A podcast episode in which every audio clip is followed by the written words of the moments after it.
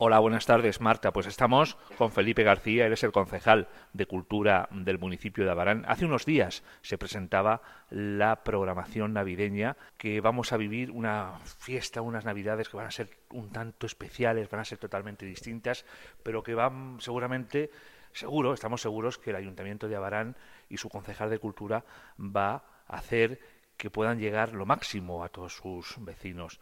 Eh, Felipe, buenas tardes. Buenas tardes, Claudio. Sí, eh, es cierto que estamos en unas navidades muy atípicas. Esperemos que pase este año cuanto antes y que el próximo sea totalmente distinto por esta dichosa pandemia que no ha tenido como no ha tenido todo el año.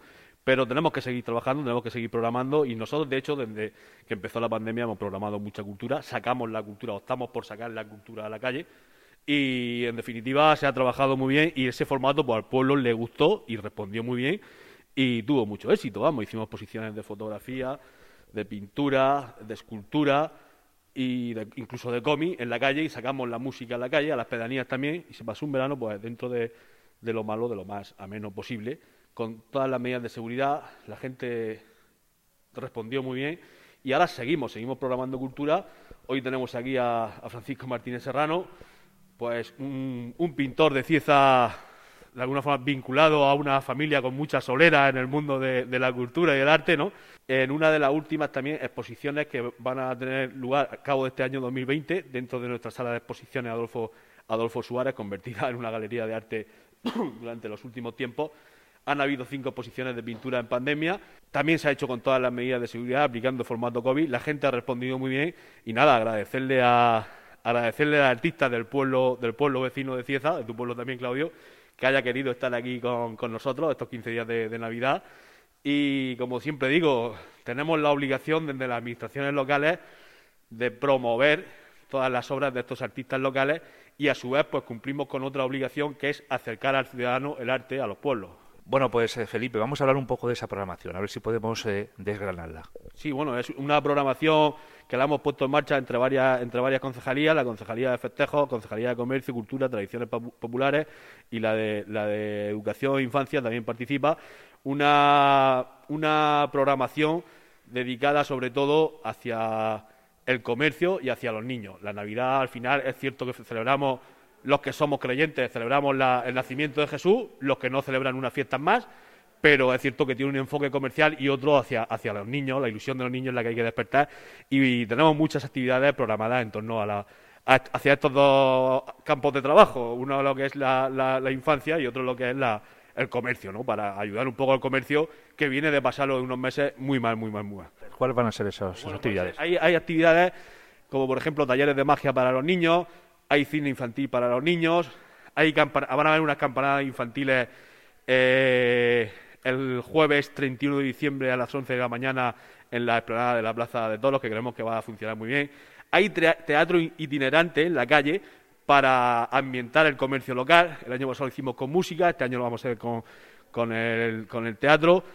Eh, estoy hablando de las actividades que son las que llevo en mi concejalía del programa. Mis compañeras ISA tiene muchas actividades muy interesantes, como cine también para, para infancia, cine para, adultos, hay cuentacuentos, hay mercadillos eh, artesanales, va a haber una entrega de juguetes también para, los, para todos aquellos niños que luego se repartan entre aquellos que, peor lo pasan. Eh, y bueno, de alguna forma creo que hemos hecho un programa muy completo, muy completo dentro de las posibilidades que teníamos dentro de los recursos que tenemos también, porque todos sabemos los recursos que tenemos en todos los ayuntamientos y cómo estamos, un programa muy completo, un pueblo que ha quedado muy bien decorado, muy bien decorado, eh, eso es algo que, salta a la luz, que lo están diciendo todos los ciudadanos. Creo que es la mejor decoración que ha tenido Abarán en muchísimos años en la, en la Navidad.